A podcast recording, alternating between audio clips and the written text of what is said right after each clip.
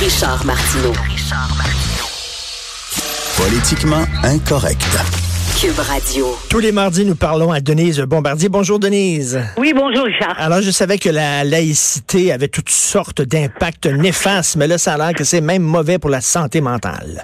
C'est invraisemblable. Comme je dis, euh, de mémoire, là, et j'ai vérifié avec d'autres gens ce matin là, qui ont vécu les, les deux campagnes référendaires, tout avait été dit hein, pour, pour faire peur, mais jamais on a vu une pareille chose, que ce soit des psys, parce qu'en en majorité, ce sont des gens, ce sont des psys, là, mais tous des gens qui travaillent dans le domaine de la santé mentale, qui, qui prennent la peine de rendre public et de signer, parce que, vous savez, en général, on a beaucoup de difficultés à avoir des psychiatres qui Ben viennent oui. nous expliquer quand il arrive des... Par exemple, euh, Alexandre... euh, Bissonnette. euh, oui, exactement. Au début, il n'y a pas un psychiatre qui allait venir, euh, sérieux, qui allait venir à la télévision pour expliquer, parce qu'il connaissait pas le cas. Les psychiatres, par définition, c'est des gens qui, qui doivent, doivent connaître les nuances de l'âme humaine et qui viennent faire un lien en utilisant des, des études dont j'ai pas euh, dont j'ai pas évidemment euh, vérifié la solidité, mais c'est des études faites par des gens du milieu qui font un lien. Qu'il y ait un lien entre la entre perdre son emploi et être déprimé, et tout le monde sait ça. Ben oui. C'est pas pour ça qu'on signe ça. Hein? Qu'il puisse y avoir un lien entre euh, la dépression et une décompensation, comme disent les psys, au, au- au moment où les gens deviennent peu, peuvent devenir dans un état mental très perturbé. Mais c'est pas ça. C'est que eux, ils prennent pour acquis ils prennent pour acquis que la loi 21 est une loi raciste. Donc, et comme ils utilisent leur, leur, leur, leur, euh, ils utilisent le, je veux dire, la science Ben oui, la pour venir pseudo-science. dire une chose pareille, c'est quand même invraisemblable. Et c'est révoltant. Et on voit que la plupart, et c'est ce que je pense, euh, la plupart sont, sont, sont, ils sont devenus paranoïaques, quoi. Mais- Hein? mais- mais D'avoir à, d'avoir à signer une chose pareille, et euh, il y a une très grande proportion des gens, puis là, je veux pas faire de... C'est compliqué, là, mais on voit bien que c'est pas des gens euh, qui s'appellent Tremblay. Bon. Et il y en a, il y en a, il y en a. De toute façon, il y a des Québécois qui sont euh, de souche qui sont contre cette loi-là. Mais euh, on voit que c'est des gens qui... euh, et au fond, les psychiatres devraient savoir que l'intégrisme religieux, ça peut, ça peut, ça, ça fait perdre la tête. Ben oui. Et, il devrait, il devrait plutôt. euh, Ben oui, justement, il devrait signer une lettre. Ben, tout à fait. des- qui posent des gestes extrêmes euh, euh, à propos des questions religieuses. Et, et il, voudrait- il pourrait même nous éclairer pour savoir pourquoi une femme qui, qui porte le voile et qui dit même je perds mon travail. Je vais perdre mon travail parce que mon voile, on peut pas me l'enlever. Il devrait savoir qu'il y a que quand même sur le plan psychologique, c'est quand même intéressant. Ben oui, c'est ben ça. oui, effectivement, que- qu'une femme préfère perdre son travail plutôt que d'enlever son voile. Je m'excuse, mais il y a peut-être un trouble psychologique là aussi, je sais pas. Et on, on, ne, on ne se, on ne se, en tout cas, il y a un aveuglement, mais on ne se, euh, euh, il n'est pas question qu'elle qu'elle qu'elle puisse, en- qu'elle enlève son voile dans l'espace public. C'est Ben non. dans les heures où elle est en fonction dans son travail. Et si, si, si, elle est en position d'autorité, là, c'est pas pour les petits Ouais. fonctionnaires, c'est pas pour les ouais. infirmières, c'est pas bon, on s'entend. Ouais. Mais, mais Denise, je vais vous dire franchement, là, et euh, peut-être que vous allez me donner espoir, peut-être que vous êtes plus optimiste que moi, mais euh, je regarde ça, là, le barreau aussi, là, qui vient de, de, de prendre position contre la loi 21, les commissions scolaires, les professeurs, les centrales syndicales, euh, là, ça, ça s'allonge, là, la liste des ennemis, ça passera Mais pas, cette loi-là. a pas une Ça pas pas, cette de loi-là. Richard, il n'y a pas eu une prise d'opposition hier de la part de gens du barreau qui ont dit Oui. que c'était pas un débat constitutionnel, que c'était pas, euh, ça avait rien à voir, c'est un débat politique. Et eux, ils, ils iraient pas. Il y a, il y a un groupe de, de, de, de- d'avocats qui ont décidé de ne pas aller en commission parlementaire. Ça, c'était, ça, c'était, c'est une nouvelle d'hier. Enfin, un- on a mis ça comme, presque comme un entrefilet, alors que. Non, non, mais le barreau, les gens du barreau disaient que ça, crée, ça créerait de la chicane, ça créerait Oui. des dissensions. Mais donc là, ils ont décidé de ne pas aller en disant c'est un problème politique. Eh bien oui, la loi 21, c'est une loi, ce n'est pas ce n'est ce n'est pas une loi scélérate, c'est une c'est une loi qui euh, qui euh, qui est permis parce qu'on vit en démocratie dans un système démocratique et, et qui est exprimé et qui est désiré par un gouvernement qui s'est fait élire en promettant d'ailleurs de faire cette loi. Mais ça prouve une chose, Richard.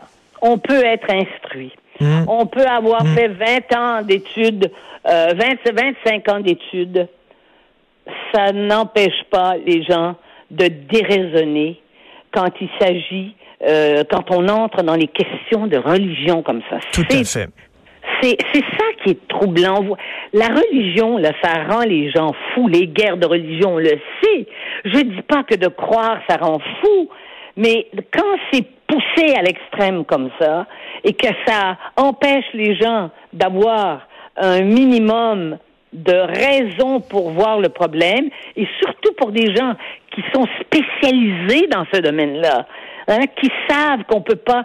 C'est compliqué de dire si quelqu'un est, est- est vraiment euh, perturbé ou pas. C'est les psychiatres ne s'entendent pas là-dessus. Mais, mais Donc, donc la a une partie de la psychiatrie, ce n'est pas une science. Euh, de- Denise, euh, la semaine dernière, je recevais ici à l'émission Victor Temoul, Temoul, euh, qui, est Oui. un, qui est un juif qui ne porte pas la kippa. C'est un juif, là. Oui, Mais oui. il dit, moi, il dit, je n'ai pas besoin d'avoir un bout de tissu sur la tête pour me sentir juif. Mon identité juive n'est pas liée à un morceau de vêtement. J'ai pas besoin, il dit, monsieur, euh, monsieur euh, de Perez, là, monsieur Lionel euh, Oui. Perez, il dit, lui, il a besoin de sa kippa pour se sentir Oui. juif. Si on mais, le- son, mais son besoin de ça, hein, ça, ça- je veux dire, on peut pas déterminer une société à partir Ben de désirs individuels à ce point-là. C'est pas possible.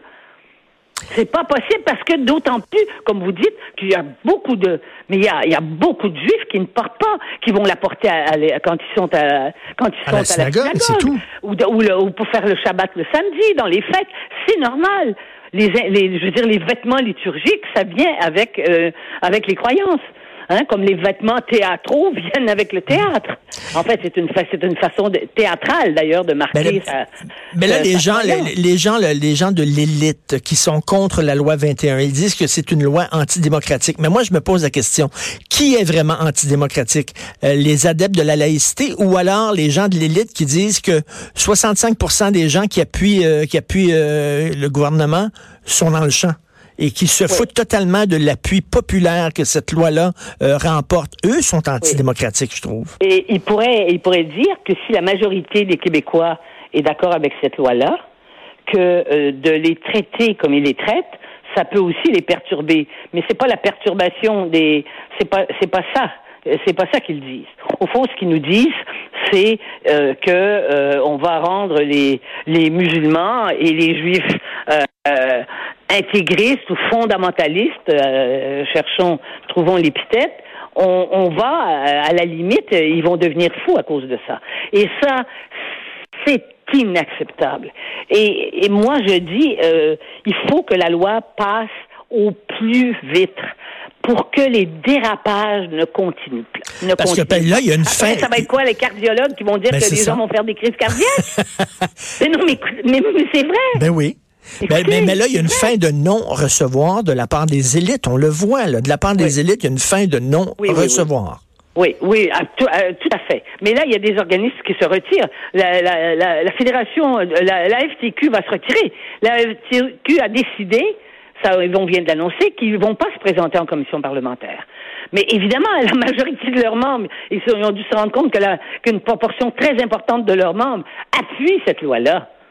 Alors, vous comprenez? Et, et là, c'est ceux qui les dirigent qui, Et- qui sont comme ça. Écoutez, j'aimerais euh, parler d'un autre sujet rapidement parce qu'au début de l'émission, euh, bon, je parlais de, de la censure là, qui, a- qui a visé Mathieu Boccoté. ça oui, pourrait vous oui, arriver. Denise. hein, ça pourrait vous arriver que demain, vous vouliez prononcer une conférence ou lancer un livre et que on dit, euh, on vous, on vous associerait à la droite et on dirait, bon, il faut la réduire au silence. Denise, où sont, où, où, où sont l'association des éditeurs et l'association des écrivains du Québec? Ils devraient aujourd'hui dénoncer ce qui est arrivé euh, Vous à avez l'un des parfaitement leurs. raison. Vous avez parfaitement raison et tout ça, ça prouve une chose.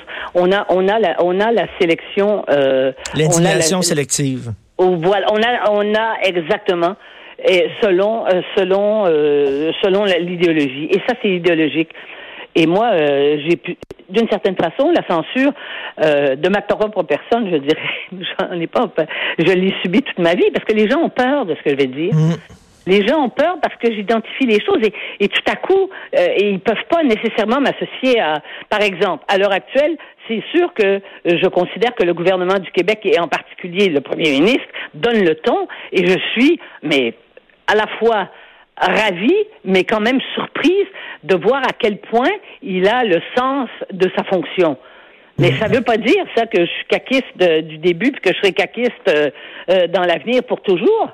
C'est simplement parce que je suis capable, et en plus, j'ai droit à mon opinion, puisque les chroniqueurs, vous savez, quand on nous reproche, des fois, vous, avez la même, la même chose, quand on nous reproche, on dit, mais, mais vous n'êtes pas objectif. Un chroniqueur, c'est pas objectif. Mais non, vous n'êtes pas objectif. Dans le sens que on vous donne des opinions. Les éditeurs et les écrivains devraient être solidaires de, de, de Mathieu Bocoté, indépendamment qu'il partage ou non euh, ses positions. Mais bien sûr, mais bien sûr. Mais Mathieu Bocoté n'est pas professeur d'université à cause de ça. Mathieu Bocoté a tous les diplômes. Il a une licence en philo. Il a un doctorat et les universités du Québec francophones lui ont refusé la, ont refusé de l'engager comme prof. C'est incroyable. C'est un des plus brillants, parce que vous le savez, je, je me suis porté à sa défense récemment. Ça ben Ça m'étonne pas, donc ceci explique cela, quoi.